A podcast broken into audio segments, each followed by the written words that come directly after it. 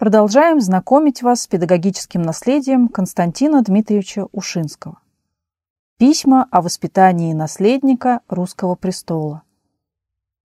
В конце 1850-х годов Константин Дмитриевич Ушинский пребывал в Ницце и беседовал с императрицей Марией Александровной о проблемах воспитания.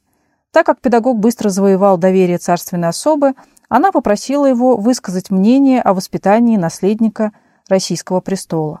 Эти письма были адресованы лично ей. Письмо первое. Вы слишком снисходительны были ко мне и слишком высоко оценили меня, выразив желание, чтобы я изложил вам письменно мысли свои о воспитании.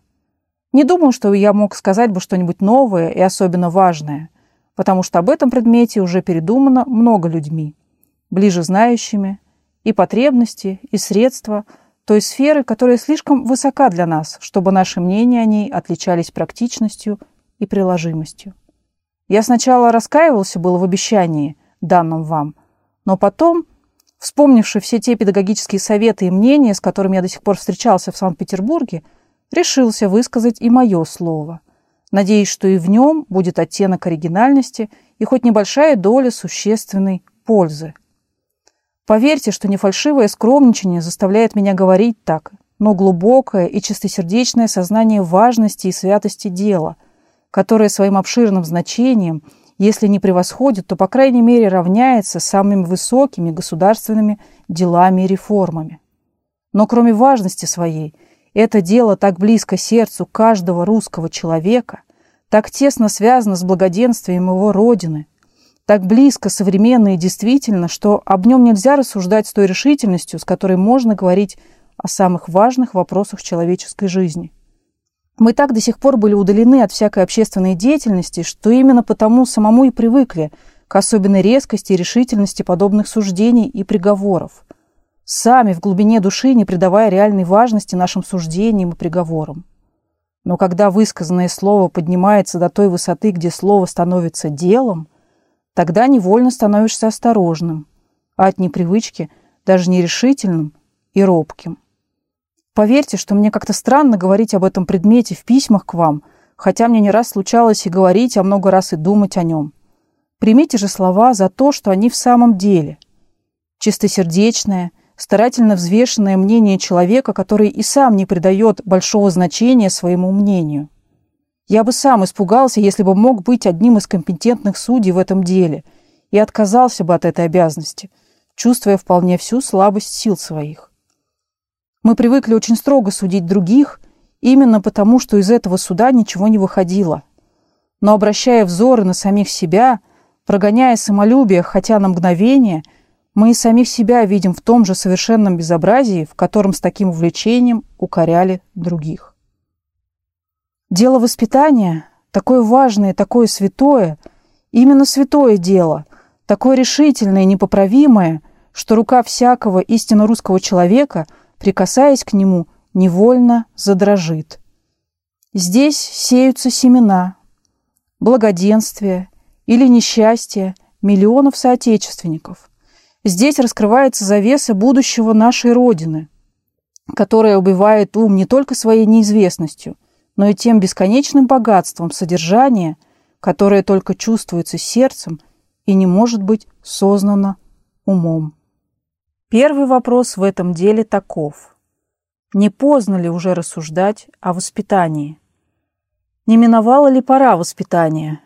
Не начинается ли пора примеров, деятельности? Едва ли это так.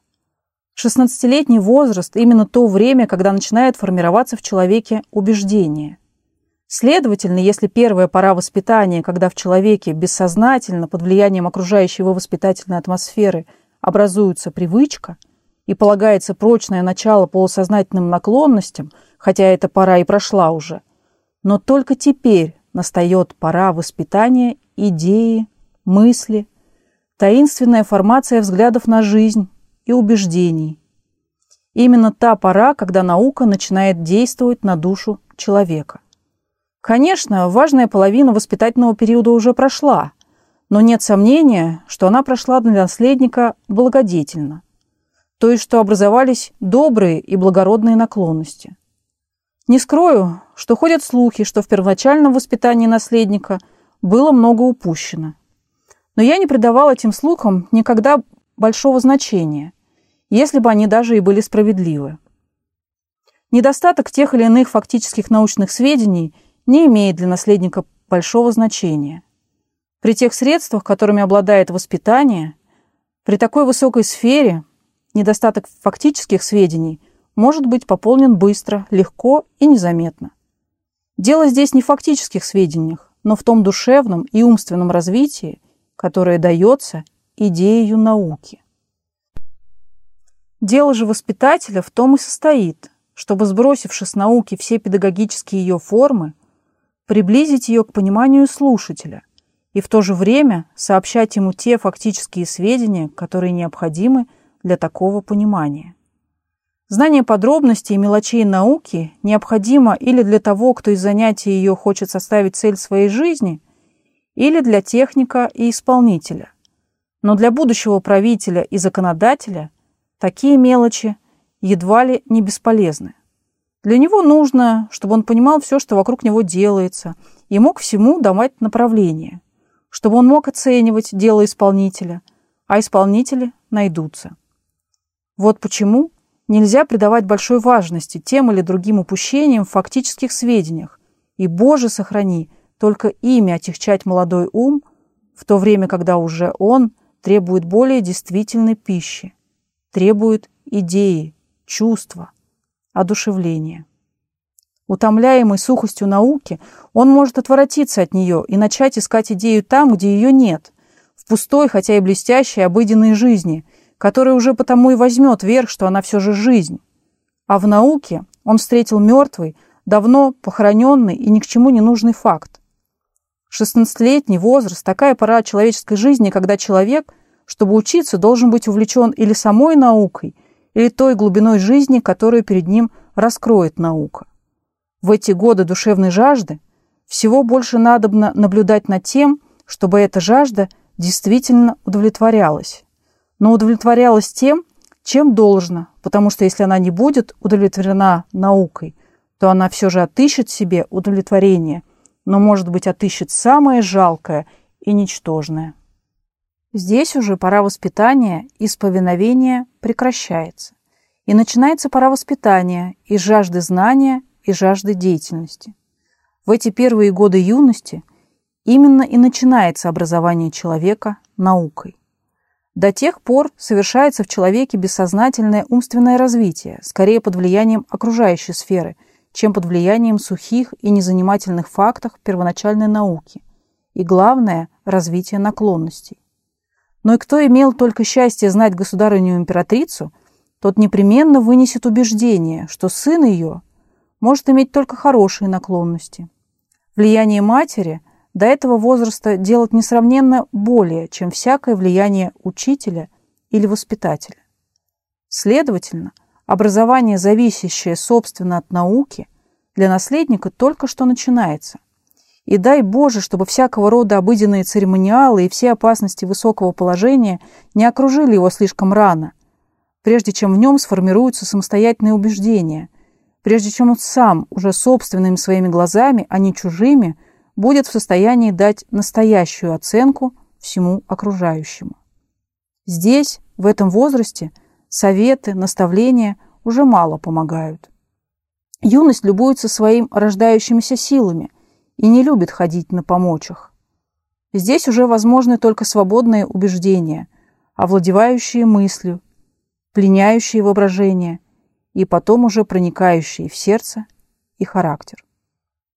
В эти годы добрая или худая почва человека уже готова. Весна началась, и земля ожидает только семян. Душа раскрылась и готова по своим свойствам дать более или менее богатую жатву тех плодов, семена идеи которых будут в нее брошены.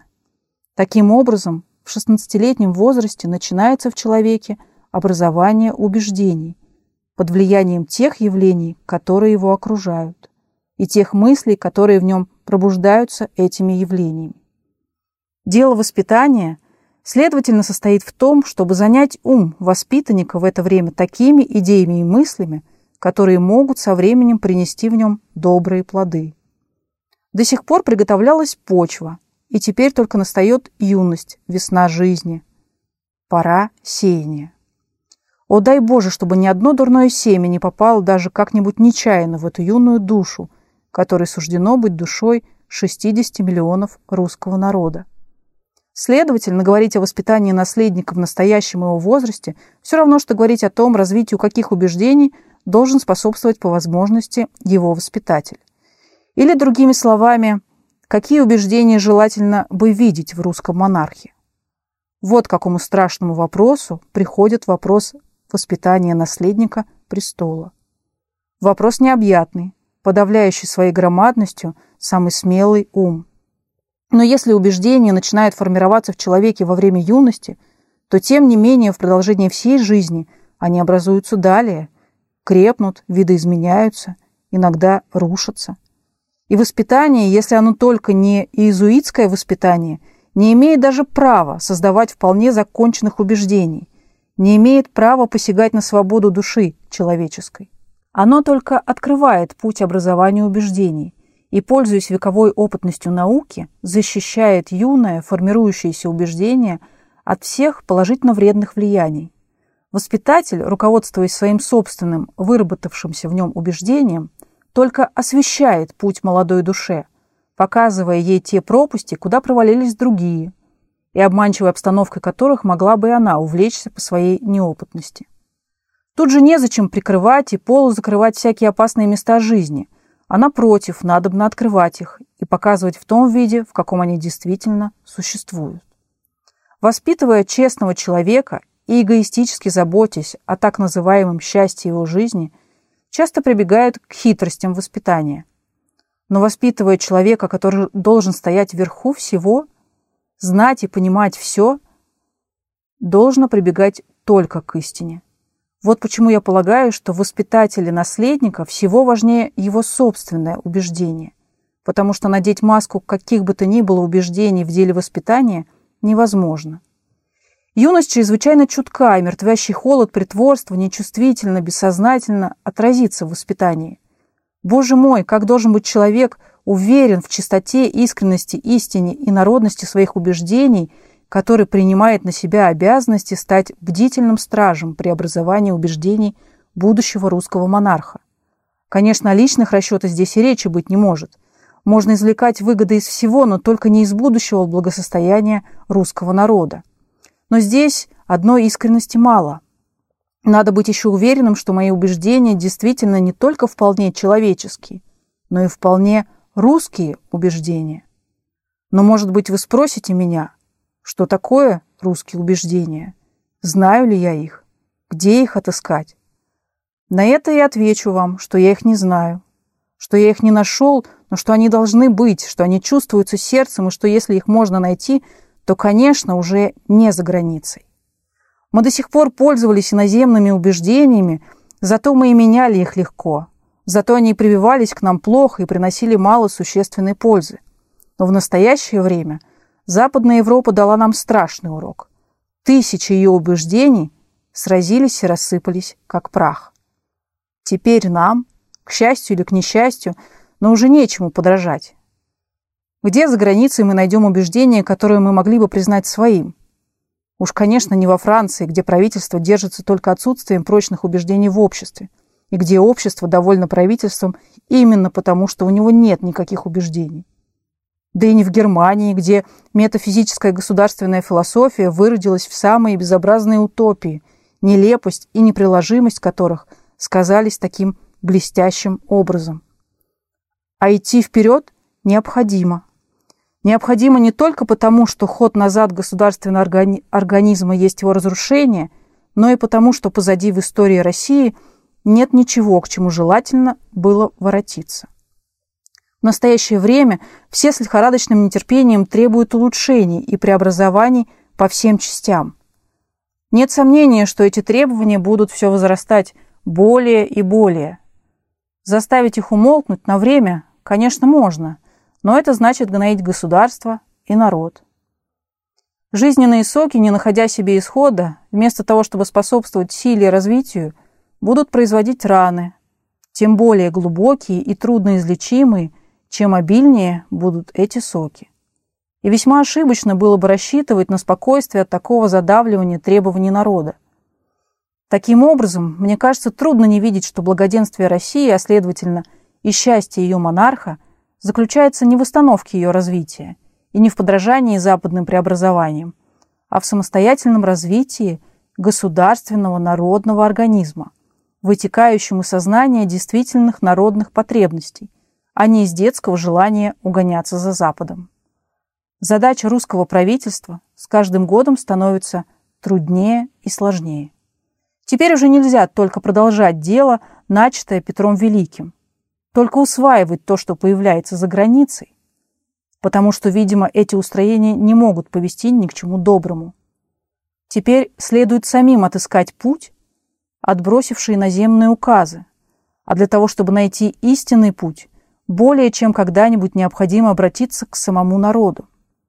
Узнать не только его материальные, но и духовные потребности.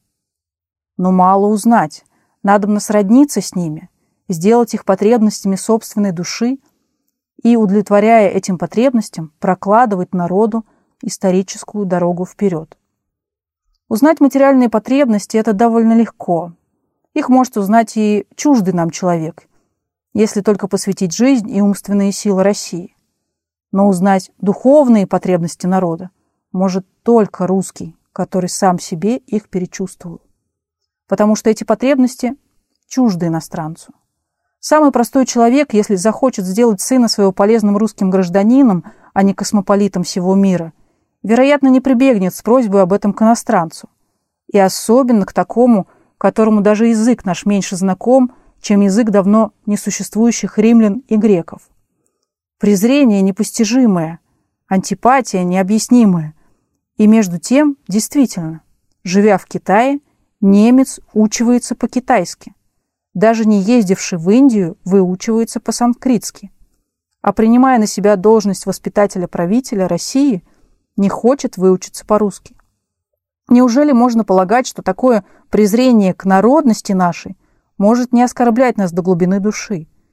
Неужели можно предполагать, что в самой бедной хижине самый простой человек, отец семейства, услышавший о таком факте, а кто же о нем не слышал, с огорчением не спросит себя – а что же это, наконец, такое?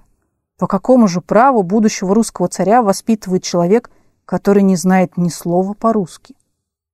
Мало этого, человек, который, живший 10 лет в России, так презирал, презирал русскую народность, что не мог понять страницу русской книги. Неужели нужно полагать, что этот факт неизвестен России и что он не бросил тени на будущее царствование? Прежде еще можно было обманываться надеждой, учиться и жить по-немецки. И теперь едва ли не сами русские монархи захотят идти по следам Германии. Еще фон Визин издевался над страстью к немецким учителям. А в настоящее время это до того несовременный факт, что не веришь ушам своим. Чтобы воспитать ученого, можно еще прибегнуть к помощи немца. Но чтобы воспитать русского царя, человека, который должен быть по преимуществу русский, это как-то непонятно. Как же он выберет для него наставника? Как же он будет следить за направлением преподавания? Как познакомит его с русской литературой, с требованиями и идеями, которые в ней высказываются? С партиями и мнениями, которые, которыми они образуются? Словом, со всем тем потоком русской жизни, который разливается все шире и шире, и направление которому должен будет дать русский царь. Я пишу к вам и только к вам, а потому и позволил высказаться этому негодованию, которое может бесплодно огорчить других. Но это чувство так едко, так оскорбительно, что невозможно удержать его, чтобы оно не высказалось в едких и оскорбительных выражениях. Я не знаю, кто внушил при дворе эту несчастную мысль, но знаю только, как больно она отозвалась по всей России. И тот плохо знает современное ее состояние, кто думает, что и в наше время можно так же безнаказанно, как и прежде – презирать нашу народность и потом пользоваться ее силою.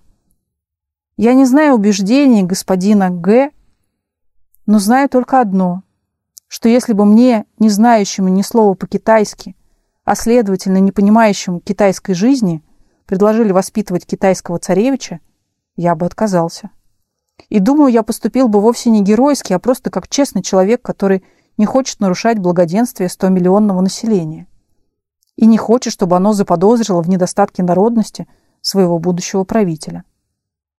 Говорят, что причиной назначения Г были сделанные прежде упущения в первоначальном образовании наследника.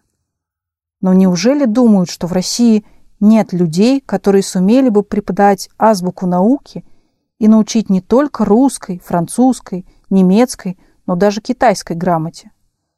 Такое мнение уж слишком оскорбительно для самого правительства и даже для самих немцев, которые в продолжении полутораста лет учат нас быть учителями. Нет, как хотите, а тут была другая цель. Россия вырывается из немецких пеленок, даже сама Германия ими недовольна.